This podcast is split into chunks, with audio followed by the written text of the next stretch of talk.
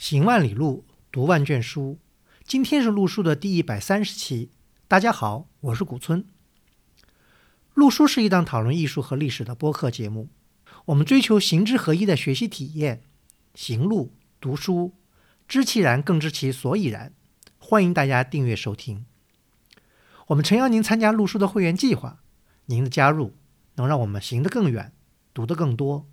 有关会员计划的详情，请访问录书。八八点 com 斜杠 member，或者添加陆叔的微信号 artinstu 二零一八 a r t i n s i t u 二零一八联系我们。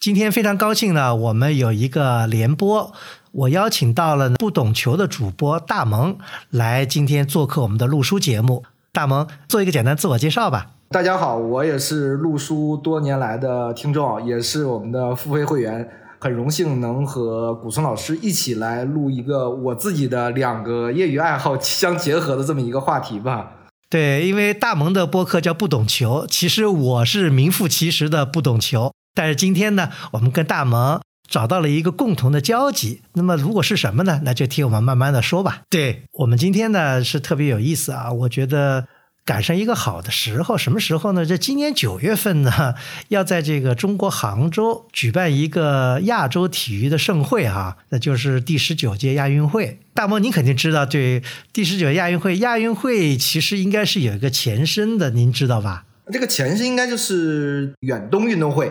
那个时候应该是中国、日本和菲律宾这三国联合发起了一个相当于远东运动会。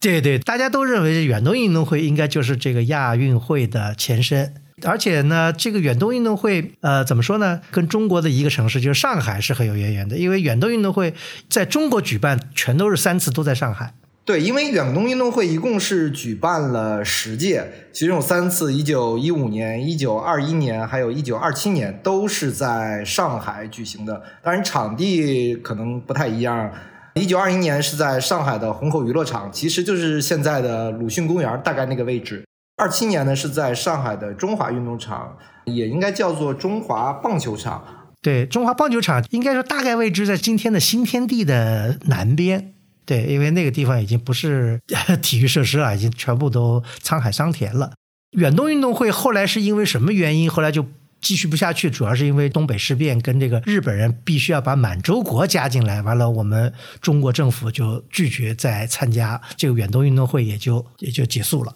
大概应该是从一九一三年到一九三四年，对，三四年是举办了十届，基本上都是轮流举办。因为那时候实际上亚洲独立的国家不多嘛，对吧？菲律宾、中国、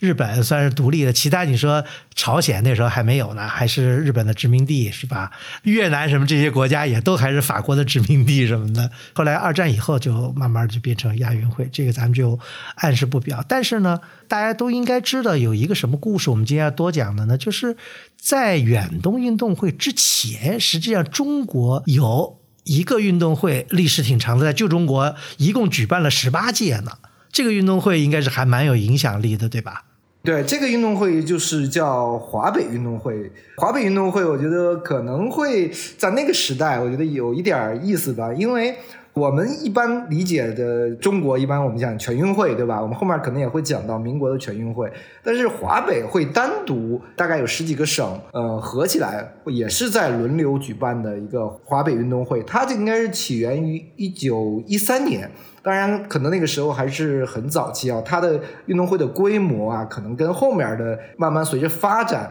可能规模上会有一些比较小，可能没有那么大的规模。但是随着我们整个时局的更稳定啊，慢慢的这个华北运动会才逐渐有了更大的所谓的声量和影响力吧。这里面呢，一定要介绍一个人呢，就是著名的教育家张伯苓先生，就也是这个南开大学的这个创始人吧。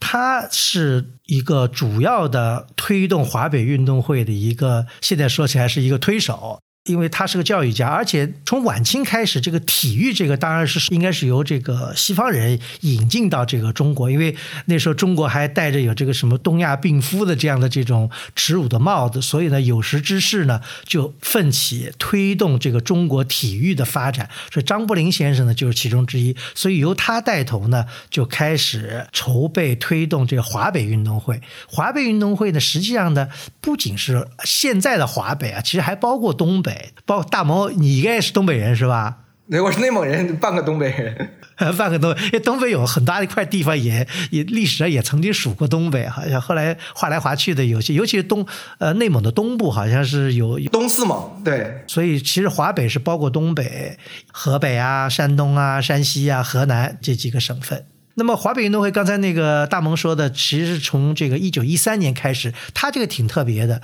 它不像其他运动会是每隔几年才开一次，它是每年都召开。对，这个是跟这种传统的大赛，我们现在的比如说两年、四年一届是非常不一样的。当然，它这整个的举办的过程中，可能有时候因为各种各样的原因，也会有一些年份是今年没有举办，哎，跳过去了。对，那我今年比如说，本来我是想主办，但我这个体育场没有盖好，那这个比赛只能是延期一年进行。对，所以这个挺有意思的。那么我们讲这个华北运动会呢，把前面几期跳过，因为前面几期呢，实际上是它在初创阶段，规模也比较小，影响呢也不是很大。一直到了什么时候呢？一直到了等于是一九二九年。第十四届华北运动会召开，等于是在大蒙是在您的母校的这个位置召开的。对，第十四届华北运动会是在沈阳，那个时候应该是张学良正好在沈阳主政期间。现在这个体育场就是我的母校沈阳体育学院之前，也就是我们的旧的一个校区。所在的一个位置，因为从二零零六年以后，沈阳体育学院我们相当于迁到了一个更郊区的位置，所以这个位置呢，现在相当于是一个比较荒废的一个状态吧。其实呢，我这儿要再补充一下呢，它在解放以后应该是叫沈阳体育学院，沈体当然是在国内这个体育学院里面也是属于这个很有名的，跟北体可以是不相上下的两个巨头吧，在体育界来说哈。当然，上体的人不要打我。早期还是神体和北体比较强，现在不可同日而语了。为什么要想想到上体？因为我们今天节目后面的建筑会提到有上体的这个因素在里头。这个大毛你应该知道是什么啊？呃，那么其实前身呢，在那个年代呢，其实他们都是属于东北大学的，就是起码这地盘是东北大学的地盘，就老东北大学啊，跟今天的东北大学还一个位置，好像。对。今天东北大学的旧址就在辽宁省政府的大院内，不知道方不方便去参观了啊？这里边反正东北大学也是命运多舛的一个学校。那时候在民国，尤其是这个二十年代，其实挺有名。大家听我们节目都知道，当年有名的这个梁思成先生啊、杨廷宝先生啊，都曾经在东北大学当过老师。童俊先生当年是不是也在东北大学的建筑系当过一年的老师啊？执教过一年。所以说呢，当年当然东北王是张学良，而且张学良那时候少帅嘛，也年轻嘛，他相对来说对体育可能也比较热爱，所以呢，他呢等于是花钱请这个当时的很有名的一个建筑事务所。什么呢？就是我们以前节目也讲过的，就是当时在天津的基泰工程师来主持设计东北大学的这个体育场。这个体育场呢，当然是跟杨廷宝做东北大学整个规划是一体的。他们呢，要作为这个等于一九二九年召开的第十四届华北运动会的主会场，等于是。因为当时我是了解的是基泰工程师，因为有另一个这个联合的创始人或者最早的创始人应该叫关颂声嘛。我不知道是他俩，因为都是在基泰工程司就职吧。这个东北大学的总体的规划，或者包括具体的一些设计，是由关颂声先生呢，还是由杨廷宝先生具体设计的呢？呃，是这样，就说我了解的是这样的一个情况：关颂声是基泰工程师的发起人，所以基泰工程师的英文名字叫了关朱杨 Association。就是关朱是另外一个建筑师叫朱培，完了还有一个杨就杨廷宝，杨廷宝呢是关颂声后来请来，因为从年岁上来讲呢，关颂声要大杨廷宝大概九岁啊，还是差的很大的。对，关颂生呢是祖籍的是广东番禺人，完了他是一八九二年生人，杨廷宝大概是一九零零年、一九零一年生人，所以你要大大概差的这个九岁。这个关颂生也是一个很有家世的人。关颂生的曾祖父是一个很早的一个，就说中国的基督教的一个传教士，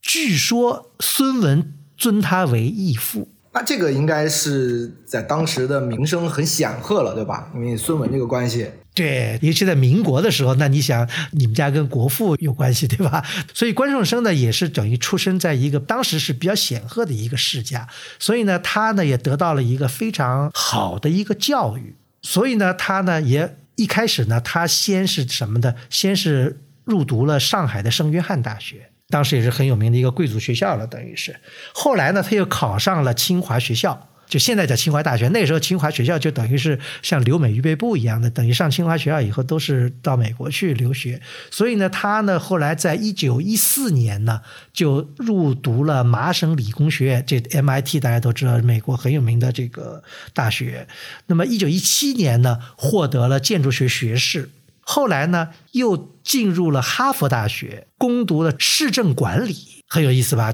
你想那时候去读市政管理，那是很超前了，对吧？对，那个年代，对，非常超前的一个。所以呢，他呢就是有这样的一个背景。那么，一九一九年呢，后来呢，他呢就回国，回哪呢？回天津。为什么回天津呢？他的父亲啊，当时担任过天津北洋医院的院长，他父亲是个医生，所以他跟天津有关系。他本身并不是天津，他是广东人，在天津呢就组建了自己的这个建筑师事务所。应该他是通过别人认识的杨廷宝，完了请杨廷宝，因为杨廷宝是北方人嘛，所以他也可能愿意回到天津这样。他们应该都是清华大学学生啊，但他在清华大学不应该认识，是他们都是清华毕业，但是他们在清华不应该认识，我觉得，因为你想，关颂生是一九一四年从清华毕业的，就到了麻省理工了，那时候那个杨廷宝还没进清华，杨廷宝一九二一年二几年到到美国去的嘛，啊，正好错开了那个时间。对对对，我觉得他们应该是那时候是不认识。我印象中，好杨廷宝是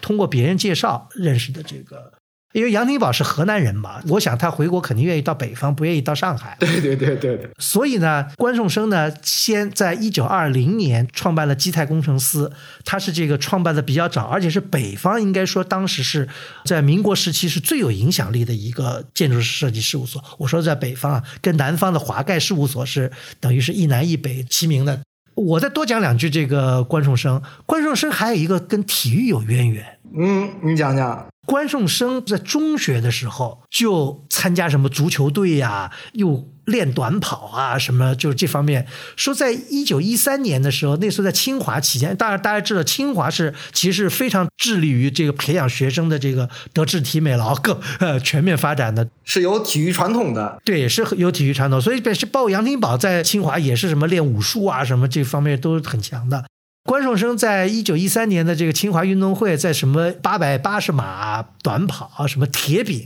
还得了冠军。而且还参加了远东运动会，在远东运动会上还得了什么一英里接力赛的什么第二名，包括足球比赛也应该是拿到了银牌。他参加了两个项目，所以这个关颂生一生他其实跟体育有很深厚的渊源。他不仅是自己愿意这个跑，年轻时候，甚至于到了晚年，他那时候到了台湾，又推动了台湾的这个体育运动的发展。又为这个选手出钱，培养了两个这个台湾的奥运奖牌获得者，其中有一个我们这些人应该都知道，就季正嘛。光胜生到了台湾以后，还主持设计了台湾两个非常著名的体育场设计和这个建设，一个是台北市立的综合运动场，还有一个是台中省立的体育场。台北市立的这个综合体育场呢，嗯，应该是在二零零九年最后被拆除了。大家可能耳熟能详的就是它的旁边就是现在很多明星演唱会的场地，就是台北的小巨蛋。呃，对，还有一个就是说那个台中的那个体育场，好像现在是这个叫什么国立台湾体育大学现在在使用的一个田径场。啊，对，应该它还是保留了相对比较多的原本的设计。台湾的这个体育大学原本应该就是相当于跟我们的很多体育学院是一样，应该叫体育学院，后来才变成了这个体育大学。现在你们学校改体育大学了吗？没有，现在只有上海体育学院改成了上海体育大学。北京没有吗？北京改了吧？北京是很早第一个，全国第一个改成体育大学的。现在是刚刚今年上海体育学院变成了上海体育大学。这里再回到讲关胜生啊，挺逗的，就是关胜生的这个基泰工程师啊，随着他迁到台湾去，后来基泰工程师在大陆消失了，但在台湾跟香港还延续了一段时间。呃，我们要回到刚才我们说的这个汉青体育场嘛？哎，你在那个体育场呃锻炼过吗？呃，我参加过我们学校的运动会，因为我二零零四年入校嘛，我参加了二零零五年的校运会，我们二零零六年就搬走了。那个体育场其实我个人的印象还是挺深的，因为我们一去大学的时候就会最重点的介绍这个体育场。因为毕竟它应该是当时全国范围内第一所现代化的体育场，当时应该叫奉天体育场，就不叫这个所谓的汉青体育场。对，因为那时候沈阳叫奉天嘛。对对对，它还有一个很有特点的，就是它跟我们现在的很多体育场有很大的区别，因为它是一个马蹄形的体育场，不是我们现在说看到的体育场都是四面合围的嘛。呃，对对对，它是一个马蹄形，相当于只有三面。有一边是开场的，对，就是我们从宿舍去教学楼的路上，一定会路过那条路，你就可以一眼望到体育场的所有的建筑。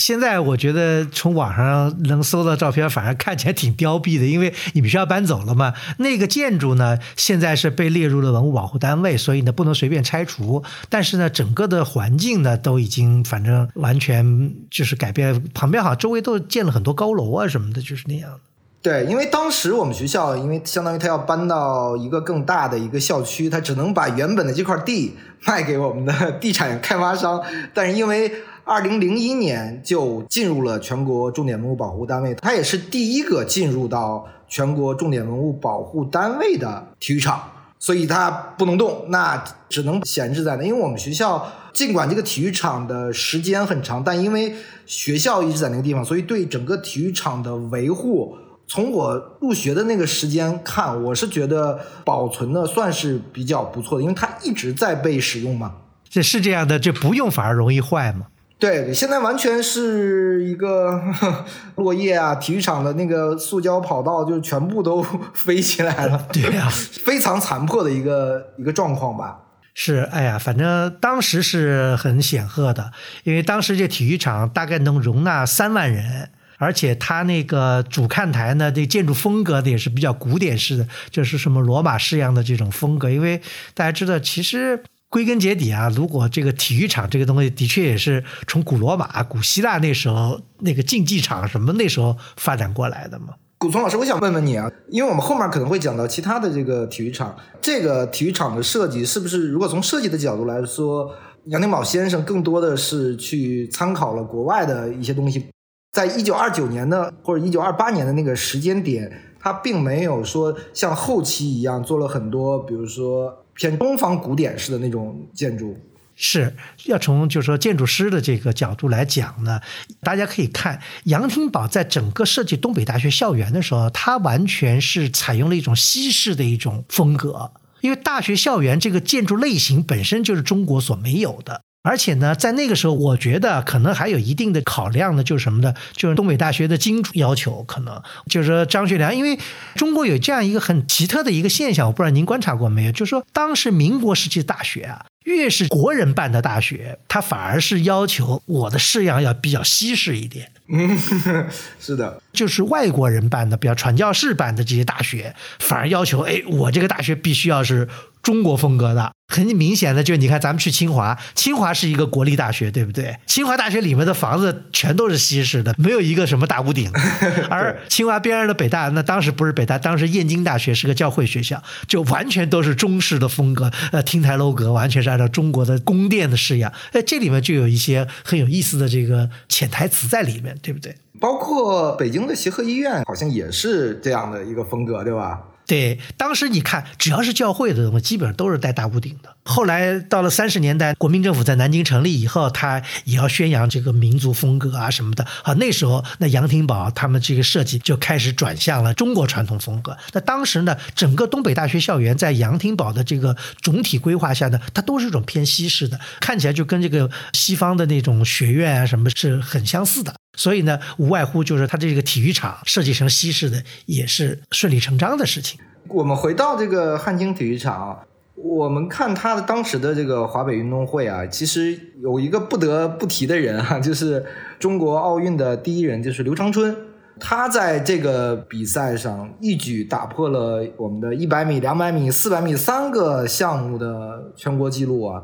他当时其实就是东北大学的相当于体育系的一个学生。在这个地方扬名以后，才有机会去参加包括民国的全运会啊，以及最后去了一九三二年的洛杉矶的奥运会。对，因为大家如果知道中国的奥运史的话，都知道刘长春这个人。当然，有些渲染他是一个人去参加了奥运会，也代表那时候旧中国的体育不太繁盛的一个状况。但是他的确是个先驱者。我们之所以今天有很辉煌的这个奥运的成绩，那也是一口一口吃出来的。那刘长春等于就是第一个人啊，这个第一个铺路的这个第一个先驱，对吧？完了，一步一步积累，那么我们才有今天的这样的这个傲人的这个体育成绩。这里面呢，还要讲另外一个人，就是叫宋君富的这个人，就是他好像是发现了刘长春，因为刘长春当时是他是大连人嘛，他在大连去参加比赛，对吧？因为宋君富为什么提？他虽然不是运动员，但宋君富呢是中国体育界的这个等于是早期的这个教育的先驱，他特别是叫体育教育先驱，是吧？这更准确一点。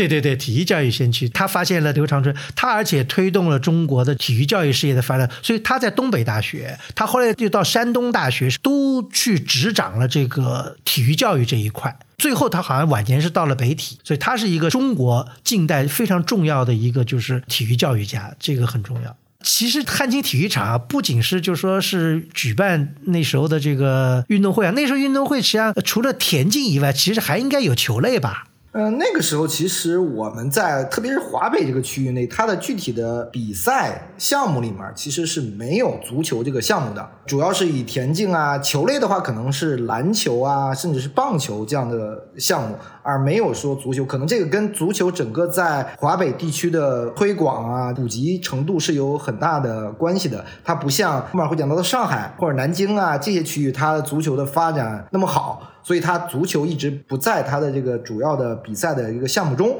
在这个汉京体育场，它跟足球并没有说特别直接的关系，但是跟我们中国足球有一个非常间接的一些关系，那就是中国足协多任的负责人啊，都是沈阳体育学院毕业的。一个是我们知道的这个韦迪。之前的足协的第一负责人，他当时是沈体早期的体育系的主任。他当时当主任的时候呢，是几个学生的老师。这几个学生分别是之前在二零一零年反毒扫黑的过程中被抓进去的南勇，如今南勇已经相当于出狱了，服完了他的刑期。另外两个学生，一个是于洪臣，另外一个是杜兆才。这两个人呢，也是过去我们中国足协的相当于主要的负责人。这些学生，他们肯定是都在汉青体育场出现过的，因为他们肯定会要参加校运会啊这些类的比赛啊。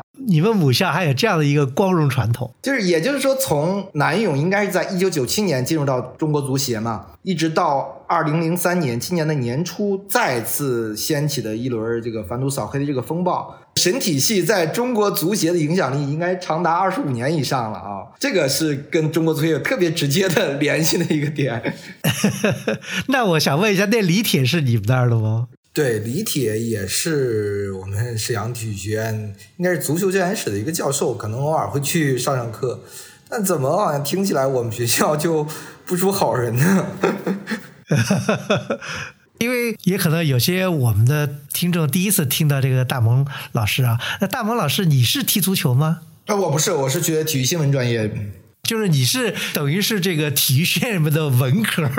不是体育学院里面的主科，就是是在场上跑啊踢的这些。对我们是正常的，相当于普通学校上来的二本啊这种学生，没有说什么特长生那样的。那你懂球吗？我一开始觉得自己特别懂球，但跟的时间越长，我越来发现 我不懂，因为专业的和非专业的是有一条鸿沟的，这个鸿沟是非常难以跨越的。甚至是中国的很多球员对于技战术理解，跟比如国外球员对于足球的理本身的理解，我觉得可能也是有一条鸿沟在的。这个不是我说的，是中国球员自己讲的。天哪，那中国足球要走向世界，那必须得跟世界认同一致才行啊！这是我的不懂球的人看法。这是非常漫长的一个过程，就是他们对于足球的真正的理解，可能需要去抽身出来，去重新看待足球的。这个我是觉得是一个很漫长的过程。好，那我们再扯回这个华北运动会啊，二九年是第十四届华北运动会，那么是在张学良少帅的这个大力支持下，在这个沈阳的东北大学体育场，也就后来的沈体的体育场呢召开。隔一年，到了一九三零年，第十五届华北运动会呢是在山东济南省立民众体育场。这个省立民众体育场呢，我们现在所知道的信息并不是很多，就是关于体育场本身啊，就知道呢，当时呢，为了开这个运动会呢，进行了这个扩建啊。当时的山东省主席韩复榘呢，还写了个“民族精神”这个大字啊，挂在这个等于是那个大牌楼上面。但这个体育场今天应该是已经踪迹难寻了。因为我作为足球记者，我曾经在跟山东鲁能的过程中，我在济南相当于驻站了两年的时间，我并没有了解到任何的关于山东省这个省立民众体育场的一个过往吧。现在查资料的话，应该是在济南的千佛山的北面一点的一个位置。如果讲具体位置，现在应该是在山东大学的齐鲁校区的一个位置。但我们知道，因为山东大学齐鲁校区了，它建设自己的校园啊什么的，推测应该是把这个体育场完全的推平了。所以完全没有说，哎，几几年这个体育场消失了，都没有任何的这个资料显示。到了一九三二年，我想一九三一年可能因为九一八或者因为什么，就三一年没有举办华北运动会。三二年第十六届华北运动会呢，是在河南省的省会。大家知道，河南省省会不是郑州啊，那时候是开封。呃，这个体育场啊，倒还现在有迹可循。哎，因为我也是仿古人士嘛，我之前找了很多资料，其实并没有查到它的这个具体的说，哎，河南体育场还有一些遗存。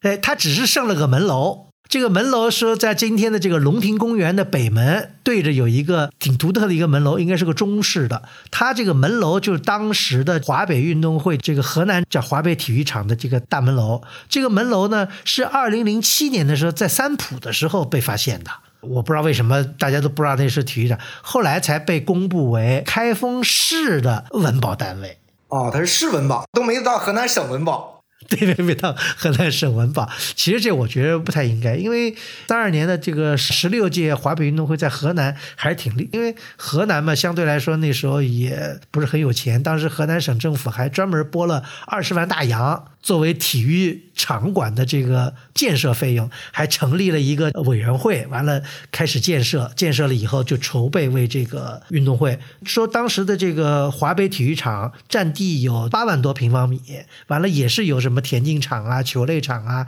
还有看台啊，还有一些办公楼啊，就一组这样的一个设施。就那个时代的华北运动会，其实跟现在我们的全运会的申办啊，还有奥运会的申办是一样的，就是各个省啊都希望说，你能不能华北运动会到我这儿来开，是非常积极的。是的，因为这大家都知道，这是一件好事儿嘛。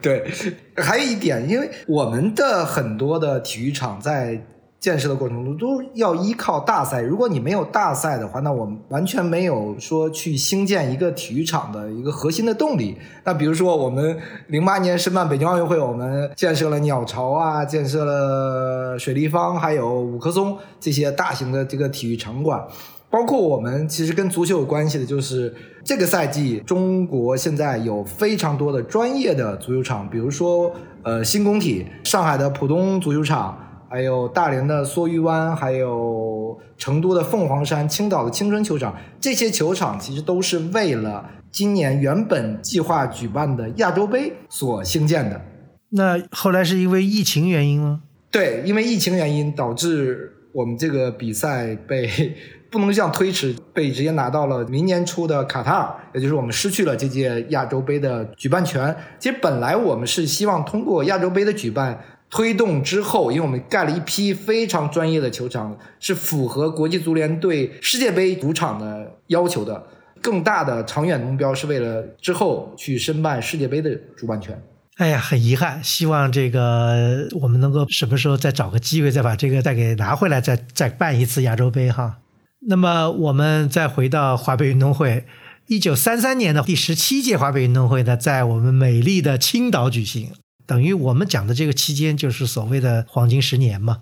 那时候国民党也已经收回了这个青岛的主权，对吧？因为大家知道青岛这个这个五四运动也是因为青岛这事情，对吧？终于在三十年代收回了青岛主权。青岛那当时是个特别市，国民政府等于就投钱建设了一个叫青岛第一体育场。这个体育场好像就是由这个我们刚才讲到的这个宋军富有关。嗯，其实不仅这个体育场跟他有关，这届华北运动会也跟他有很大的关系。他是推动了青岛去主办这届华北运动会，也就是在我们上一届运动会上，这个河南运动会上投票的时候，这个宋军富力主说你要把下一届的华北运动会的资格 给到青岛。对，那时候宋君富应该是在青岛的山东大学任教了，因为那时候三三年了嘛，东北已经沦陷了嘛，他不能在东北大学了嘛。他是一因为一开始是在东北大学体育系，因为我们知道的这个九一八嘛，九一八以后他就去到了国立山东大学，当时的国立山东大学那时候在青岛，不是在济南。对，呃，他好像是这个建体育场的时候是主要。参考的或者说拿到了洛杉矶奥运会的一个图纸所建的，因为我的了解是这样，因为是他因为之前已经跟刘长春去了这个奥运会嘛。对他这个很有意义啊，他就一九三二年，大家知道洛杉矶奥运会开幕，这是中国等于第一次等于派了代表团，虽然只有一刘长春一个人，但代表团有六七个人。对，运动员只有一个，这里面这个也还是这个少帅出的钱，对，请他们代表中国去参加的第一次，等于中国人第一次参加的奥运会。当时应该是说一个缩小版，因为我们知道洛杉矶奥运会这个主体育场大概可以容纳十万人，我们肯定不会说那么大嘛，它应该是做了一个等比例的缩放，我是这么理解啊。对，这里面就要讲讲洛杉矶的奥运会，对吧？洛杉矶奥运会呢，它这个体育场馆挺有意思的。现在当然叫洛杉矶纪念体育场，它这里面用了一个词，英文这个词呢其实是竞技场，就是说它跟那个就罗马那个圆形的那个斗兽场，英文是一个词。这就说明就是一般来说大的体育场，它就用这样的一个词。当时洛杉矶奥运会它的看台，因为体育场建的时候呢是一九二一年开始动工建的。那么到了一九二三年落成，那你想这都提前十年，那时候还没决定在洛杉矶开奥运会。决定开奥运会以后，好像又加建了一些座位，所以呢，达到了就是说可以容纳十万人。它当初的原始设计并没有那么多，是因为后来要开奥运会了，所以呢加建了。但是呢，它呢体育场的这个风格呢，也是模仿了古罗马的这个斗兽场，因为英文名字是这个，它实际上建筑上形式呢也是模仿了这个古罗马的。当然，我觉得这个模仿也是有，那怎么理解这个模仿，并不是说一看那个房子就跟罗马斗兽场一样叫模仿，它可能在比方说在空间设计啊，在有些方面，而且这个洛杉矶这个场地目前是可能是唯一的举办过两届奥运会，马上就要举办第三届奥运会了，好像。对，它是过去举办过一九三二年、一九八四年，呃，下一届因为是巴黎的奥运会嘛，再下一届就是二八年的洛杉矶的奥运会。它的主会场就是再次要回到洛杉矶的这个纪念体育场，这个很有意思啊！这等于是历史上绝无仅有的三次奥运会在同一个场馆。对，这个是绝无仅有的。当然了，我们回到就是宋军富，因为三二年跟刘长春一起参加了洛杉矶奥运会，所以他呢对这个体育场肯定有很深刻的印象。所以他回到国内呢，结合三三年要举办第十七届华北运动会的，他呢也不能说照葫芦画瓢吧，就说参照了洛杉矶奥运会的这个场馆，设计了一个缩小版的一个青岛体育场，应该这么理解。这个体育场我们现在来看的话，其实我们去到青岛，其实还可以看到这个体育场。这个体育场现在已经改名，应该是叫天泰体育场。天泰是一个公司啊，就是它冠名了这个体育场。它是在两千年应该是全面的大修，但这个大修呢，我的理解其实是，它虽然说名义上是保留了原本的司令台，因为我们现在看洛杉矶的这个纪念体体育场，就会知道它呈现的是一个非常大的一个司令台。那青岛版的它也保留了这个司令台，但我认为它的保留更多的是重建了一个类似风格的一一个司令台。是的，就跟青岛的火车站拆了以后盖了一个类似风格的火车站一样，它已经不能算是一个文物级的一个建筑了。这个体育场现在跟足球的关系其实已经很少了，但是在两千年大修过以后，青岛中能曾经把这个体育场作为中超比赛的一个主场，这是这个体育场跟我们足球很直接的一个关联。那现在青岛的等于足球有新的这个自己的体育场了。对，我刚讲了，有青岛青春专业的足球场，它不再是一个体育场，而是非常专业的足球场，只是为专门为足球而准备的场地。对。从历史来讲呢，就是这个体育场呢很重要，很重要在哪儿呢？还有一个就是说，刘长春头年不是在洛杉矶奥运会，其实他代表中国参加，但是在那个年代他的成绩在世界来比是不行的。但是呢，华北运动会的时候，刘长春等于又得到了一百米跟二百米两项的这个短跑冠军。相当于是奥运第一人，第一次在国内的大型赛事上亮相。对，对的，他也像一个明星了嘛。这个时候就应该有更大的在全国的影响力了。那么，一九三四年第十八届华北运动会在哪里呢？在天津举行。天津呢是华北那时候最大的城市啊。这里面呢，就是说天津呢也是当时的天津市政府啊，也是花了巨资啊。准备要建一个新的一个叫河北省体育场，因为那时候天津属于河北省的这个一部分嘛。而且我看那有资料讲的，就是说还进行了慎重的选址，就是有几个地方要选哪个地方比较好，因为他那时候天津大部分的市区都在租界。他们呢又不想这运动会在租界举行，对吧？那多不好，对吧？要在华界。那么华界呢又没有合适的这个体育设施，说要新建。新建在哪里？好像找了半天，后来找到了是在一个叫宁远的一个地方的东边，征了三百亩地，完了造了一个大的一个，又有体育场，有田径场，还有篮球场，还有什么国术，还有垒球，还有排球，还有网球，反正就各种各样的东西都有了，也很齐全。当时叫这个华北体育场，但是也很遗憾的，就这个体育场呢也没有幸存下来。二零一一年的时候，整个就就被拆掉了。这个体育场应该后来叫北站体育场，对，因为在城市的北边。天津人可能会更熟悉一点这个名字吧。我们一讲河北省体育场或者说华北体育场，大家哎，这个体育场到底是什么体育场？这个其实就是天津的北站体育场。古松老师，我们知道这个体育场也是由关颂声的基泰工程师设计的。对，这是等于基泰的根据地嘛，天津嘛是基泰的老根据地，所以这个当仁不让的呢是由基泰工程师来设计这个体育场。那这里面是这样啊，在他们事务所的分工来讲呢，关颂声呢他是等于是大老板，说起来就现在就说是大老板跑业务的。完了，下面呢是有管技术的，有管这个各种各样的嘛。杨廷宝啊什么，他就属于管技术的。那关颂声呢是管这种公关什么。比方说那个汉清体育场，为什么关颂声能把整个东北大学的这个？因为当时关颂声据说跟张学良关系特别好啊，他跟国民党整个的这个关系应该是都不错的，对吧？对，因为我不说他们家有这个渊源嘛，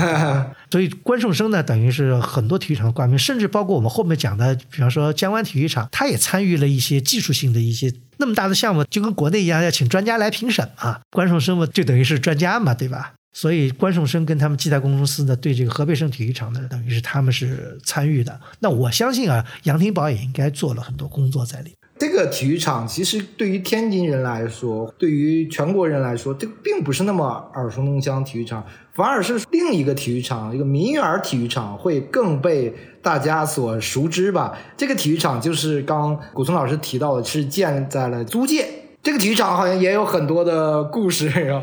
呀，有很多故事，因为这个是个租界的体育场，尤其是它是应该是在英租界。当然，天津是九国租界，它比上海还要更复杂一些。上海基本上就是两国租界 或者三国租界英租界、法租界。英国跟美国在一起，完了叫公共租界啊。法国人自己单独的一个租界。天津比较复杂，什么德租界、意租界、澳租界什么都有。但是老大帝国还是英国了，英国是主导了它这个租界的这整个的活动。一九二五年的时候，英国的租界工部局等于就工部局就类似于像这个市政厅一样的一个管理机构吧。这名园体育场早就有，但是二五年的时候都要扩建，这里面挺有意思，就是引入了一个人，天津人应该对这个人应该是觉得，我觉得抛开比方种族这些方，因为我觉得天津人应该很自豪的说，这是我们天津人。对，因为英国人利德尔，利德尔这个人他是生在天津的，一九零二年生在天津的。而且是在一九二四年的巴黎这个奥运会上是夺得了四百米的冠军，所以他是一个英国的一个奥运金牌获得者。他是生在天津的，但是是由中国培养出来的。对啊，他从小在中国长大的嘛，而且他会说中国话，说得很好，而且他有中文名字叫李爱瑞。所以这个人其实很有意思的，就是什么的？英国有部电影叫《火的战车》，讲的是他当时一些求学的经历，完了后来怎么样又获得获得这个奥运的这个冠军的这样一个历程吧。而且这个人他在英国受的大学教育，毕业以后他又回到了天津。他是在天津教书教了几年，是吧？对对，他一直在天津，一直到什么时候？一直到太平洋战争爆发。太平洋战争爆发，日本人把所有的这个英美的这个侨民不都给抓起来了吗？关到那个潍坊的一个集中营。他后来就因为疾病，后来就在集中营去世的，挺可惜的。也死在了中国，等于生在中国，死在中国。而他，你想，他一九零二年生的，一九四几年去世的，其实就才四十多一点，也挺可惜的。他呢是参与了名园体育场的改造。他虽然不是专业的建筑师，但他是个运动员，所以他对这个运动的这方面应该是，诶，当时这名园体育场可能他也不是按照足球场的规模啊，他可能我估计是按照田径场的这个规制来进行改造的。因为大家都是在说名园体育场是一个叫万国建筑的一个博览会的这么一个一个称号，他当时是参考了应该是现在的切尔西的主场斯坦福桥体育场，但不是现在的切尔西啊，呃，当时的，嗯。对，斯坦福桥已经经过了很多的改造。它这个斯坦福桥体育场呢，其实对于球迷来说可能会更熟悉。它的这个设计者啊，也设计了很多球迷知道的阿森纳啊、利物浦啊、曼联啊、热刺这些球场，都是苏格兰的一个设计师所设计的。所以它整体上是参考的，因为他毕竟是英国人嘛，而且是在英国的租界，参考了英国的主要的这个球场、体育场的一个设计。哎，我想问问古松老师，您知道民园体育场到底是什么意思吗？为什么叫民园呢？我这还真不知道。其实很多天津人也不知道，这个我查了一下，它应该叫侨民乐园体育场啊。这就是符合了他租界的这个身份嘛，是侨民，就缩写就叫民园啊。大家为了方便，为了好说，所以把它缩写成了民园体育场。哎，其实讲到这个侨民乐园，我觉得就是说，再回到就是说有一个事情，我觉得要提一下，就是你们那汉青体育场。汉青体育场在办完了那个华北运动会以后，第二年好像张学良就办了一个国际田径比赛，好像那是中国等于第一次，好像有一个国际性的一个田径赛事在中国举行，好像就是这是不是应该是第一个？应该算东北首次举行的国际比赛。啊，对对，不是远东运动会了，我觉得这次东北首次举行。呃，对，因为刚我们讲远东运动会在上海嘛，但当时他的这个成绩呢已经非常非常好，因为他的对手可不是说像远东运动会一样，他的对手还有德国的，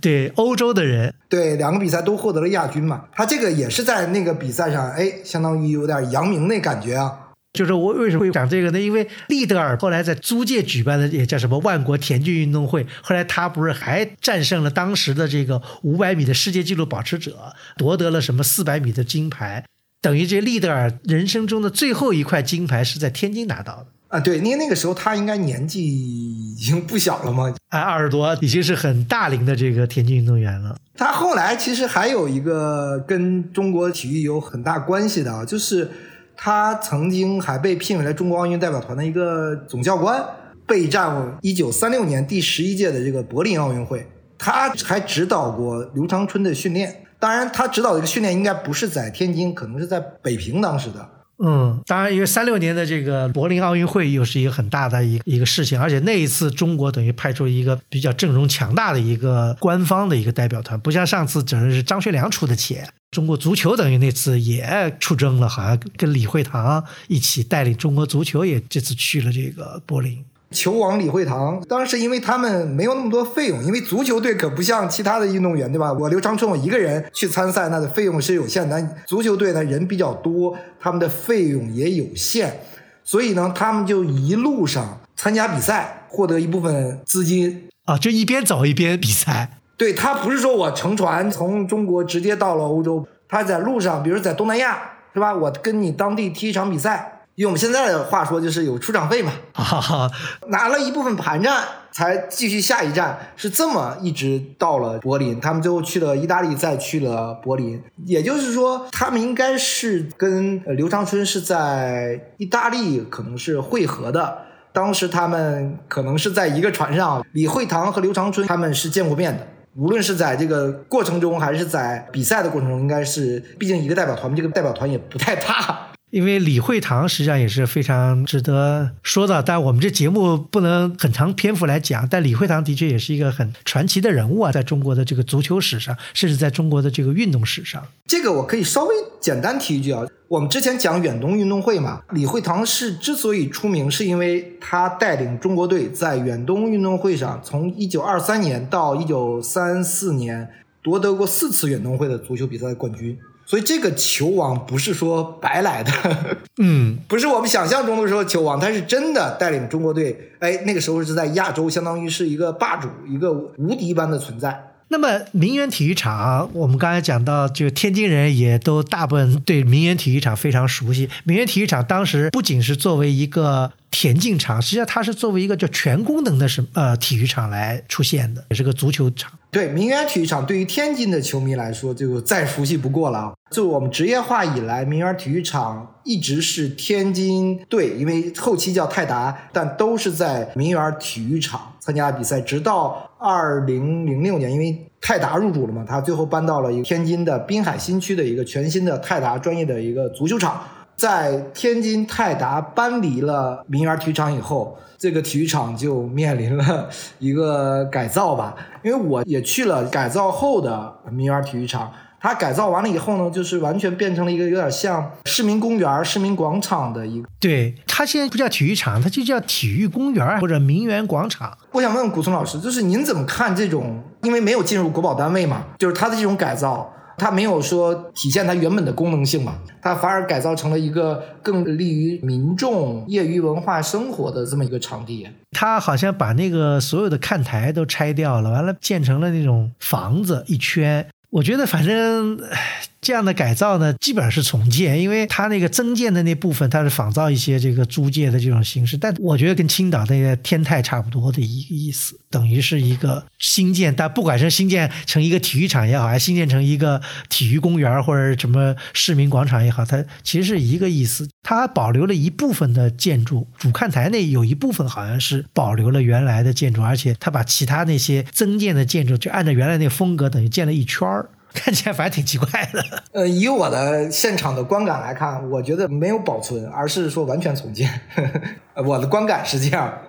完全重建了。那你说那工体的，你说算是完全保留？工体不也等于是拆了重建了吗？工体我一直是这么认为，是完全的拆了重建，而不叫改造复建。但是因为工体的特殊性。毕竟是当年新中国成立后 被评为的一个十大建筑嘛，你说我完全对外说我新建，说起来也有点不好听，但是它在风格上确实是延续了过去工体的风格。这个呢，的确是啊，你比方说，因为体育建筑啊，它规模太大。它不像别的，你比方说，呃，现在也挺多，比方说东交民巷、北京的好多以前的银行什么的，它现在不能做银行了，它可以改成什么博物馆。对对，这个很容易改，因为它这房子不是很大。那你说像一个体育场，规模很大，你说如果把它作为保存下来以后，用途如果改造了很难。它如果不把那房子拆掉重建的话，很难再利用，这也是一个客观的一个原因。对，特别是你要改造成一个比较现代化的体育场，你原本的这个 完全没办法做到的。从建筑的角度上，比方我们下面说到另外一个十九届华北运动会，本来是要在北京举行，当时呢，为了筹备十九届的华北运动会，就准备要筹建北平公共体育场，那时候叫北平嘛。对。地址呢是在今天的仙东坛，但是仙东坛在天坛的对过，因为这个坛嘛，因为当时就是空场很多嘛，所以不用拆别的房子就可以盖。当时呢也是做了一个很好的规划，而且请的是杨廷宝先生来做的设计。因为大家知道这仙东坛，因为毕竟还是个在古城范围内，所以杨廷宝当时做的设计这次就不一样了，这次就是古色古香的了，因为他要跟这个仙东坛的这个古建筑要有一定的匹配嘛。但是很遗憾，因为这个大家知道，这已经到了一九三五年、三六年了，形势很不稳定，而且呢，经济财力也不够，那么这个事情就一直就是没有按照这个设计图纸完成，而且拖沓三七年才完成。完成了以后，知道三七年七月七号就七七事变了，所以这运动会也没开成，所以挺遗憾的。而且建筑呢也没有完全按照当时的杨先生的这个设计来完成。所以这个建筑在可查的资料里面，其实没有说是杨廷宝先生主导设计的。其实应该是因为杨廷宝那时候正好在北京，还在做一些别的，比方说天坛大修啊什么这些事情，都杨廷宝先生那时候在参与的。但是很遗憾，就是因为各种原因嘛，呃，所以可能那个先农坛体育场呢也修的可能比较简陋一点。但是在建国以后呢，还是发挥了作用。尤其我觉得在工体修好以前，我觉得对，嗯，因为那个时候没有一个特别大的场地来举办各种各样的活动，它不一定说是完全的体育的活动。所以这个仙农坛有一定的历史作用，但是它因为后期直到一九九零年吧，我们北京举办的亚运会，那我们的场馆不够，那个时候相当于把仙农坛完全的对完全拆了。对，当然他也做了一些可能在局部上有一些是不是保留了之前的一些设计，但应该是在非常局部的地方。那么我觉得仙农坛体育场这个作为这个足球历史上应该也留下了可圈可点的就烙印啊。毛主席嘛，在仙农坛体育场曾经参加过相当于当时的我们的体总的训练班，哎，跟苏联的泽尼特的一场比赛，这应该是他唯一到场看的一场这个国际比赛。那个时候我们的这个中苏关系毕竟还是在蜜月期嘛。到一九五七年呢，中国我们现在讲的国家队，哎，在仙农坛体育场是首次征战了这个世界杯外围赛，这是仙农坛体育场跟足球有最直接的两个关系。哎，五七年，我也好奇问一下，这个男足对手是谁呀？这个我还真没查资料，我印象中应该是印尼。那么刚才讲到，就是说到了一九三七年，华北运动会终于落下了帷幕。因为抗战爆发以后，华北运动会就再也没有举行，所以华北运动会就到一段了。但是呢，华北运动会虽然是旧中国历史上应该是举办次数最多的一次地区性的一个运动会，但是旧中国还有一个就是全运会，范围就比华北运动会虽然历史没有像华北运动会那么长，举办过十几届，只举办过七届。从时间跨度上可能是更长，但是因为我的了解是，旧的民国时期的全运会，它前期规模上啊，包括严肃性上，都跟华北运动会可能要差一个级别。对，真正的全运会比较像样子，还是在这个国民党在南京定都以后才开始有规模。一开始的这个民国这个运动会，最早是传教士他们搞起来的。一九一零年在南京，那么因为盖这个博览会什么，反正西方传教士通过什么基督教青年会什么的，搞了一次全国性的这个赛事。那么这个呢，是后来好像被追认为算是民国的好像第一届全运会的这样一个情况。啊，就是在当时其实没有说，哎，这是我们第一届全国运动会，没有这个概念。哎，对对对，只不过就算以后倒腾的时候，哎，这这就算第一届了。因为一九一零年第一届是在十月份，哎，时间挺好，的，十月十八号到二十号在南京举办的。那那时候一九一零年，大家想那时候清朝还没结束嘞，对吧？对，南京还不是首都了，南京只是严格意义上说那时候不应该叫南京，因为南京是中华民国成立以后才把那地方改成叫南京，以前那时候清朝时候叫江宁嘛。对，马上就到民国，但是就是不是民国。对，民国到一九一一年，它一九一零年嘛。完了第二届呢，等于在一九一四年在北京举行的。哎，这倒是先间隔了四年啊，这个是符合奥运规律的，是吧？但那个也是规模不大，但是后来就赛成这样子，后来隔了十年才开了第三届，这个就跨度比较长了，就说明就前面这些，就虽然叫全国运动会，但是反正不是太正经。真正开始的是从什么呢？从第四届，一九三零年。你看，二四年第三届到三零年第四届，中间又隔了六年，都反正是不整齐啊。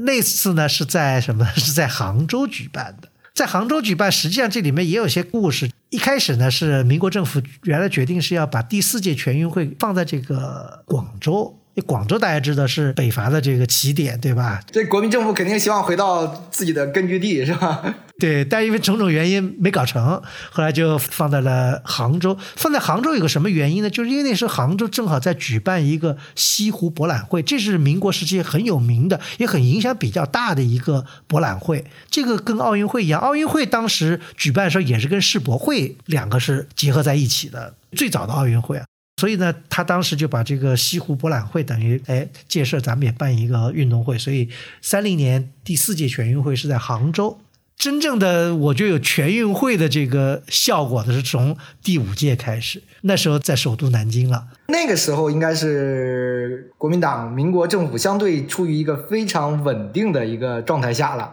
对，因为进入了黄金十年了嘛，对吧？咱们所说的这个民国的黄金十年，就从二七年到三七年这十年。那么经过了这个几年呢，进入三零年代以后呢，政权稳固了，经济呢也好转了。那么那时候就准备要在南京首都要办一个像样的全国运动会。要办像样全国运动会呢，就必须要有像样的场馆。那那时候呢，从三一年开始就要准备规划设计办场馆。中间因为九一八呀，因为什么各种各样原因就推迟，一直到了三三年十月十号。正式在南京举办了第五届全运会，这个场馆又是由关颂声跟杨廷宝所主持的基泰工程司，这里面主要的设计工作呢是杨廷宝来完成的，而且杨廷宝呢在这个设计当中呢运用了当时国民政府非常提倡的叫中国固有之民族形式。中国固有之民族形式怎么理解？在体育设施，因为中国古代没有体育场啊。对，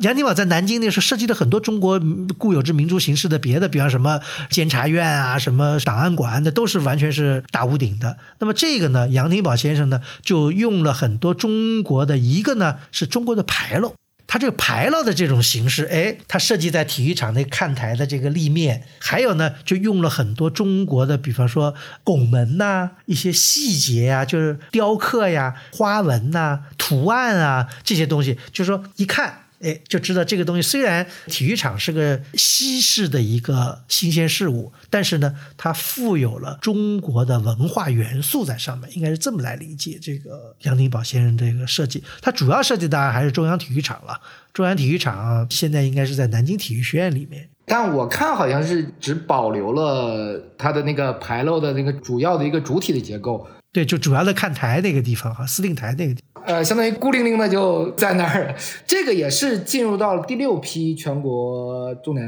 文物保护单位嘛？对他应该是把那个看台什么好像都拆掉了，因为当时应该是有看台啊，就整个他要这观众啊什么都要，而且当时除了体育场外，他还有个露天的游泳池，举办这游泳比赛，还有还有这个篮球场，当然也没有盖成这个篮球馆、体育馆。但是三件套是应该有这个规模，而且还有一些别的这个设施，就是说足够举办这个当时的这个第五届全运会了。因为当时中央体育场包括它周围的配套的一些设施，曾经在抗战结束后，我们还是想用这个体育场去申办奥运会的，但因为最终战争吧，各式各样原因，对奥运梦想其实没有在中国实现，直到零八年才实现。但是，就说中国人对奥运的追求从那时候就开始了。对，从三二年我们第一次参加呃洛杉矶奥运会，一直到这个四几年，我们有了体育场，起码是敢于我说想去有这个想法去申办奥运会。另外一个事情，我也觉得还挺有意思的，就是什么呢？就是刘长春在这届运动会上又创造了短跑的这个两个这个全国纪录啊，而且这纪录一直到新中国才后来被打破。就刘长春他，你想从二九年到三三年，完了三六年，其实这运动生涯也也算不短了。啊，对，那算是比较巅峰的时期。因为我们其实今天讲了这么多体育场，很多其实都跟刘长春有非常直接的关系。他也是我们的民国时代相当于最大的一个，你讲体育明星，另一个就是足球明星嘛，那就是李惠堂。这两个应该是等于是民国时代体育界的双子座。对。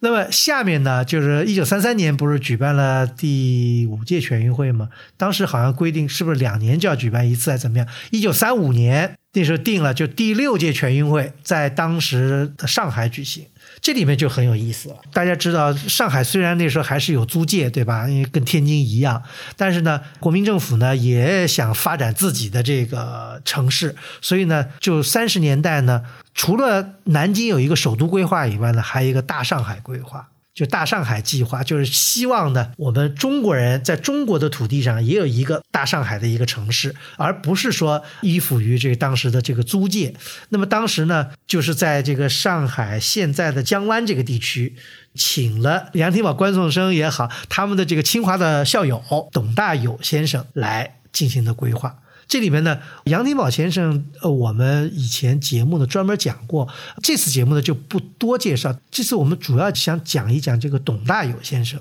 那董大有先生呢，他呢也是旧中国一个非常有影响的建筑师。他呢是清华大学毕业的，他的身世也挺有意思。刚才不讲了关颂声有一个不凡的一个家世吗？董大有呢，他比关颂声小一点，他是出生在一八九九年。应该说是比杨廷宝大个一两岁，是哪人呢？是浙江杭州人。他呢是有什么样的一个身世呢？他的父亲叫董巡视，董巡视呢是什么呢？等于是他是我民国政府教育部的次长，就是副部长，跟鲁迅关系还不错。鲁迅曾经在民国政府的教育部任过职，所以在鲁迅的很多日记里面曾经提到过跟这董次长什么吃饭啊，什么什么什么这样的一个。董大有的这个外祖父呢更有名，外祖父叫钱询，姓钱，是谁呢？是著名的民国的学者钱玄同的哥哥。钱玄同是民国的一个大的一个学问家嘛。这个钱询呢，他是什么呢？他担任过清朝的驻法公使，等于就是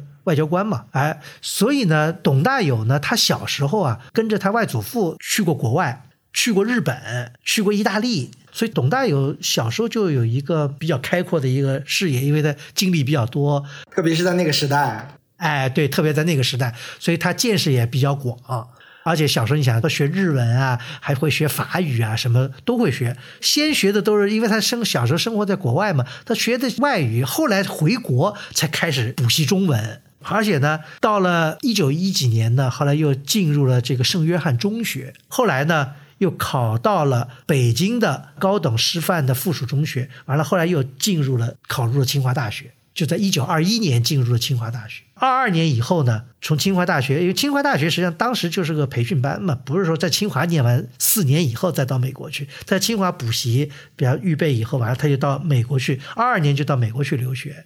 先后呢获得了这个明尼苏达大学的学士学位跟哥伦比亚大学的硕士学位。二七年呢，进入了一个当时亨利·墨菲。亨利·墨菲这个人，我们以前在录书节目以前讲过，他是一个美国的建筑师，但他对中国的影响非常大。呃，也设计过中国的一些大学，比方说今天的这个北京大学的校园，就当时亨利·墨菲规划设计的。他就是说，二七年呢就进入了亨利·墨菲的事务所工作，和二八年呢，董大有先生呢就回国了。回国以后，二九年就被选举为成立不久的中国建筑师学会的会长。所以你看他的这个经历，这个整个的履历是吧？所以二九年他就被聘请为上海市中心区域建设委员会的顾问及主任建筑师，负责大上海计划的城市规划跟建筑设计。所以他担当的就是当时上海新城市的整个的建设跟规划的这个。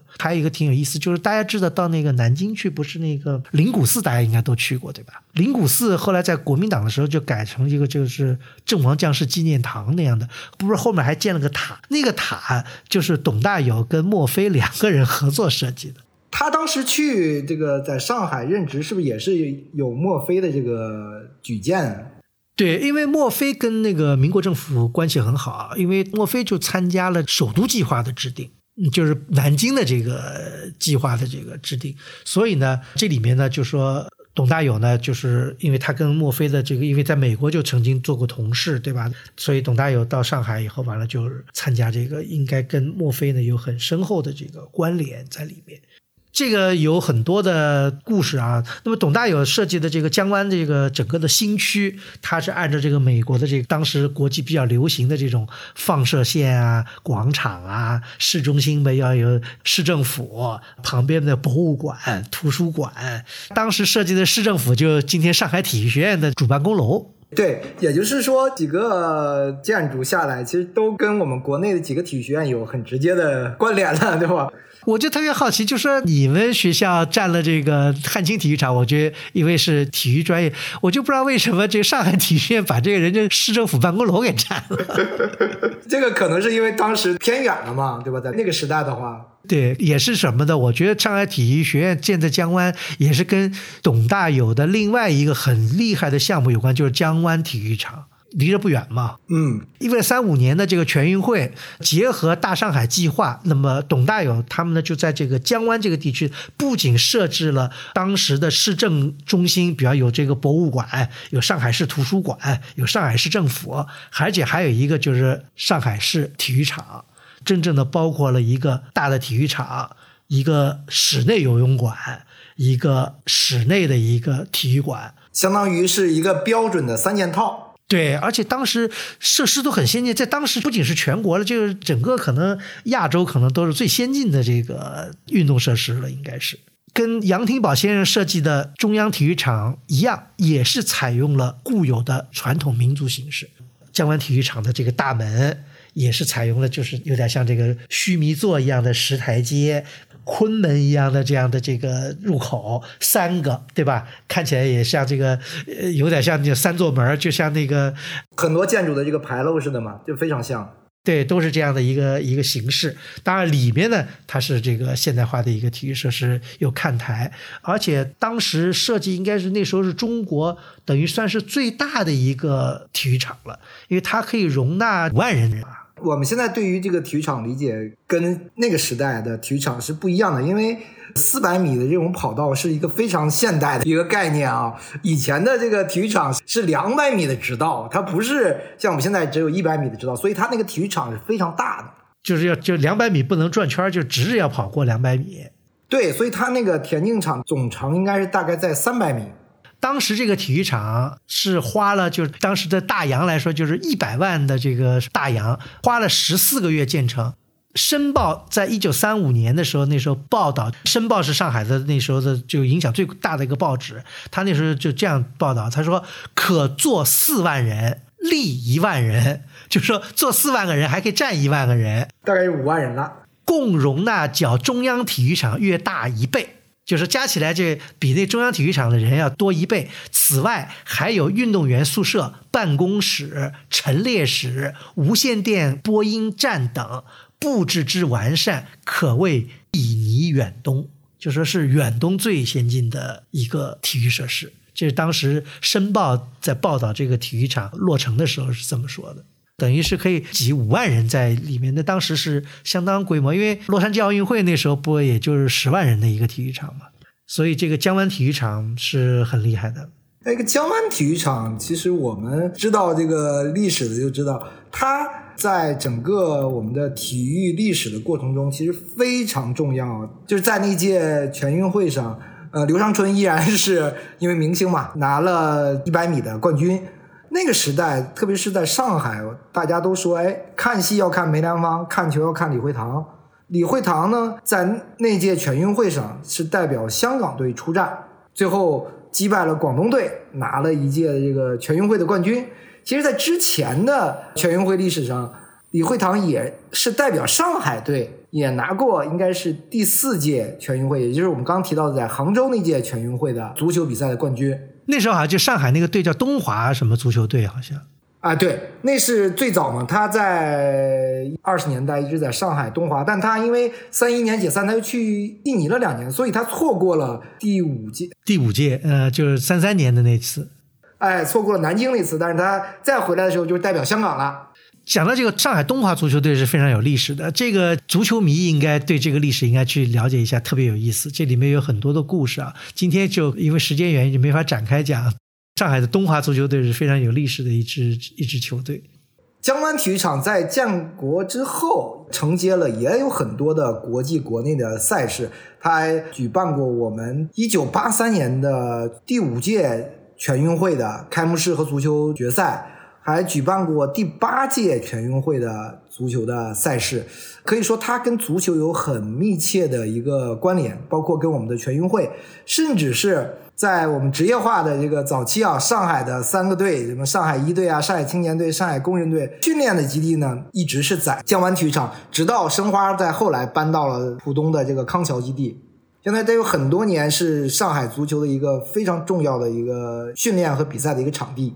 对我印象挺深刻，就是因为我八四年去上海上的大学，八三年的那个第五届全运会在江湾，那好像是全国那时候还挺轰动的一个事情。我也能理解为什么那时候不在这个江湾做主场啊，在这个虹口，因为江湾那时候相对来说地理位置还比较偏僻。因为刚才讲到的，这董大有做的这个大上海计划的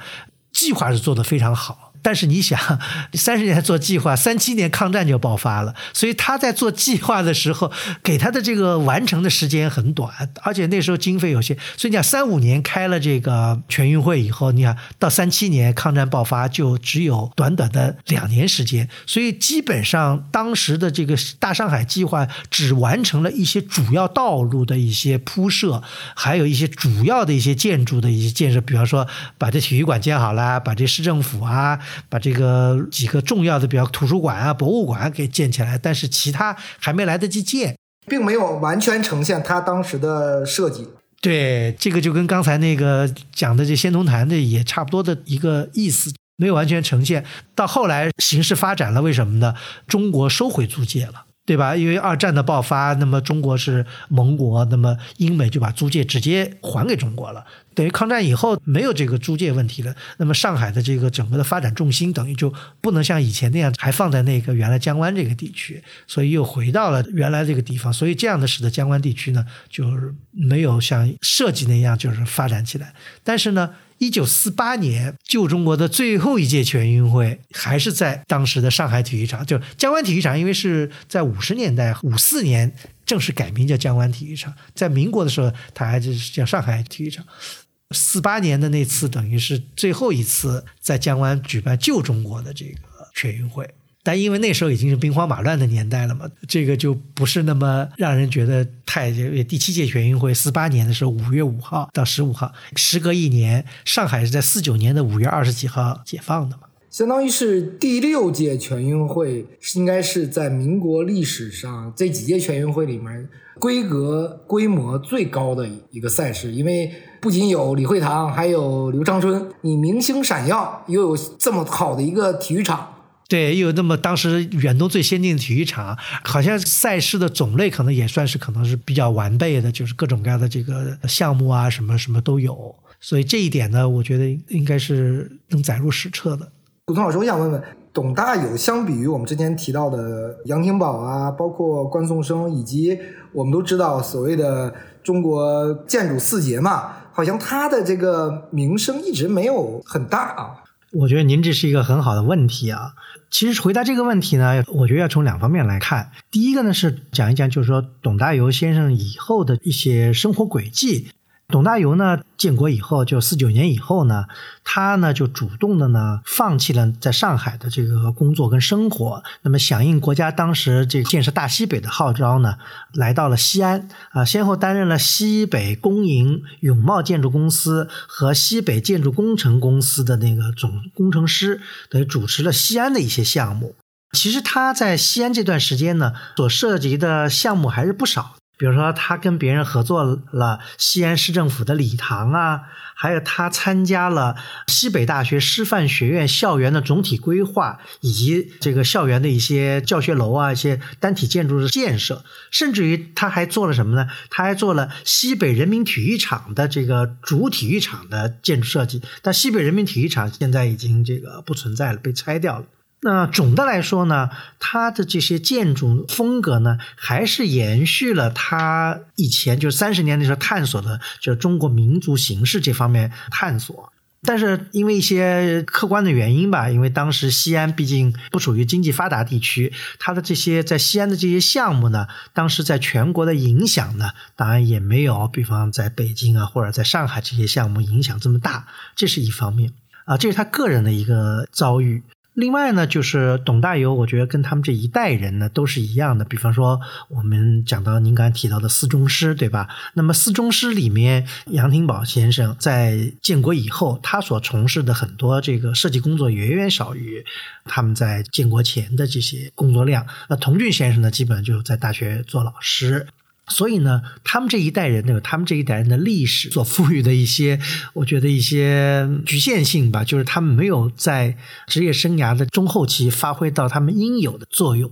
那么，相对于呃四宗师来说呢，董大猷先生呢，可能他所从事的工作跟他所处的这个位置呢，不如那四宗师，因为大家知道四宗师一个在北京，三个在南京，对吧？那这四位呢，还是在处于中国经济发达地区，而董大猷先生呢，他呢，段时间呢在西安工作，后来呢，他又短暂的调回到北京，那么后来又到了天津。这一段时间呢，他基本上从事了很多的呃非业务性的一些事务，比如说带领中国建筑代表团啊，呃出访东欧国家呀。他其实是跟梁思成先生他们一样的，都是新中国的第一批的叫一级建筑师。我觉得另外还有一一些原因，董大猷先生之所以没有跟杨廷宝这些先生有这个比较大的名气的另外一个点呢，我觉得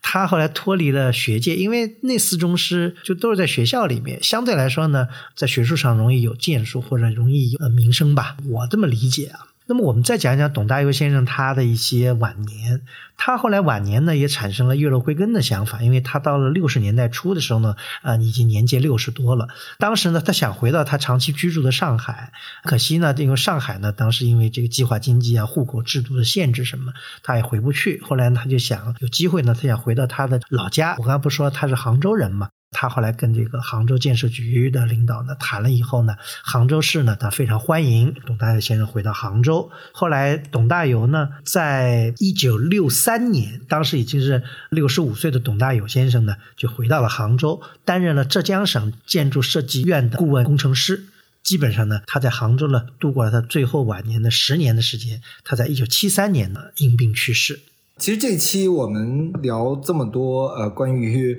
民国体育场这些建筑师，我们知道最近几年之前，其实录书节目里也讲过这个栋梁的展览，包括也讲过杨廷宝先生的展览，还有今年又有这个童俊先生在上海展览。当年的我们讲的建筑四杰、四宗师，他们在这几年会更多的被大家或者公众所提及，更看重他们当年做的一些贡献。而像董大有先生这种，更多的是在这个规划，在这个具体的建设上，那可能相比于那四大宗师来说，他的历史地位，我们讲就会稍微差一级，是吧？您刚才说的呢，其实呃挺对的，就说董大猷先生呢，他的专注的方向或专攻的方向呢，跟刚才讲的四宗师不太一样，但是呢，董大猷先生跟四宗师一样。还有包括我们呃录书节目以前谈到的，比方说像赵生先生啊，像这个庄俊先生啊，这些人呢都是中国第一代的受过西方培养的建筑师。这些人他们各有侧重，生活经历跟这个学术成就呢也各有不同。但是呢，他们作为一个整体来说呢，我觉得对我们后进，对我们后面的这个中国的建筑师来说呢，是有非常强的一种指导跟影响的啊。我们在今天来看呢，我们可能现在给予的评价呢，可能还不是太充分，因为毕竟历史对于他们的评价，我觉得还需要一定时间来做出。像董大猷先生来说呢，我觉得应该给这个上海市政府呢一个赞，因为董大猷先生对上海的贡献颇多，不仅是江湾体育场，对吧？还有当时的上海市政府、上海市的图书馆、上海市博物馆。近些年呢，上海市政府拨了款，把原来的上海市图书馆，呃，现在是杨浦区图书馆，那么进行了修复跟整理，按照董大猷先生原来的设计意图呢，进行了复原。效果还是不错的，成为一个现在等于好像也是个网红的打卡的地方。最重要的呢是，他们在这个图书馆里面呢，为董戴尔先生呢设立了一尊塑像。在今天这个社会啊，替建筑师能够塑塑像的还是不多的，这也是对董戴尔先生的成就的一种认可吧。另外呢，董大有先生虽然留给我们的主要作品呢，好像显示的都是一种当时流行的一种中国民族共有之形式。其实，董大有先生作为一个在西方受过教育的建筑师，而且他从小也在游历海外，他其实对现代建筑也很有体会的。比方说，近些年有些学者在研究董大有先生自己的一个小的一个私人的一个住宅。他这个私人住宅也在江湾，但现在很可惜已经不存在了。设计的非常现代跟摩登，这也反映了就是董大有先生呢，他实际上也是受到了现代主义思潮的影响。当然了，建筑师呢，他第一是要为这个业主服务了，所以呢，董大有先生在自己的这个小天地里呢，发挥出了他作为一个建筑师的一些很多自己的一些想法，能表现在他自己的住宅里面。就是他还是。因为过去自己的经验、自己的经历，对西方啊，对这种最现代的这种建筑是非常有个人感知的，对吧？是的，呃，其实今天我们的节目呢，嗯，回顾了旧中国的呃体育运动跟体育设施的建设。尤其是从二七年以后到三七年，这所谓的民国黄金十年吧，啊，随着经济的这个发展呢，体育事业呢也开展起来，也建设了一批各种各样的体育场啊，进行了各种各样的体育赛事。在这里面呢，当然江湾体育场是规模最大啊，也是保存最完整的啊。所以今天呢，我们细数一下呢，其他体育场呢都在历史的烟云中呢变成了各种其他的状态。我要给上海点赞的是这个江湾体育场，因为二零零五年进行了修复嘛，它整个的设计的元素啊，富有年代感，那些拱门啊、花窗啊，都得到了保留。而且从我们这期节目讲到的几个民国的这些体育场来看，江湾体育场是到现在为止保存最为完好的一座体育场，完全具有体育的功能。相比于其他几个体育场来说，他们都退掉了体育运动的这个功能。大家其实可以去看一看，我觉得江湾体育场非常非常好。我专门看了江湾体育场，我觉得江湾体育场从这几座体育场的现状来看，它有非常独特的建筑气质，而且我觉得。这几个体育场各有各的命运，也算是一个百花齐放的一个状态。你去汉清体育场，你可以看到一个被荒废的一个民国体育场到底是什么样子；你也可以去看看中央体育场只保留了最主要的司令台的呃一个现状，还可以去青岛看一看。哎，我重建以后保留了一个简单司令台，但是仍然具有体育场功能的这个民国体育场。民园体育场也很有意思，它退掉了体育场的功能，反而变成了一个。民众可以去享受的一个公共的一个场地，也有一定的社会公共功能所在吧。这几个我觉得都不一样。对，您刚才说用的这个“百花齐放”，我觉得这个词挺好的，因为各种历史建筑实际上它的归宿肯定是不一样的，这是一种非常自然的，也是一种非常正常的现象啊。所以您刚才提到这几座不同的体育场，现在的这个不同的结局，我觉得大家都可以有机会的话，都可以去寻访比较一下。在节目的最后呢，特别感谢啊，跟大萌我们两个人做了这期不同角度来看体育设施的这个节目，我觉得对我来说呢，呃，也是非常有意思的一个题目。啊，我希望我们听众呢能够喜欢这期节目。有机会呢，大家到江湾体育场去参观或者去走访的时候呢，别忘了在附近还有一座杨浦区图书馆。图书馆里面呢，还有这个董大有先生的塑像。有机会的话呢，有时间的话呢，也去瞻仰一下，对中国第一代建筑师呢致以敬礼。好，那么我们这期节目呢就到此结束，感谢大家收听，我们下期再见。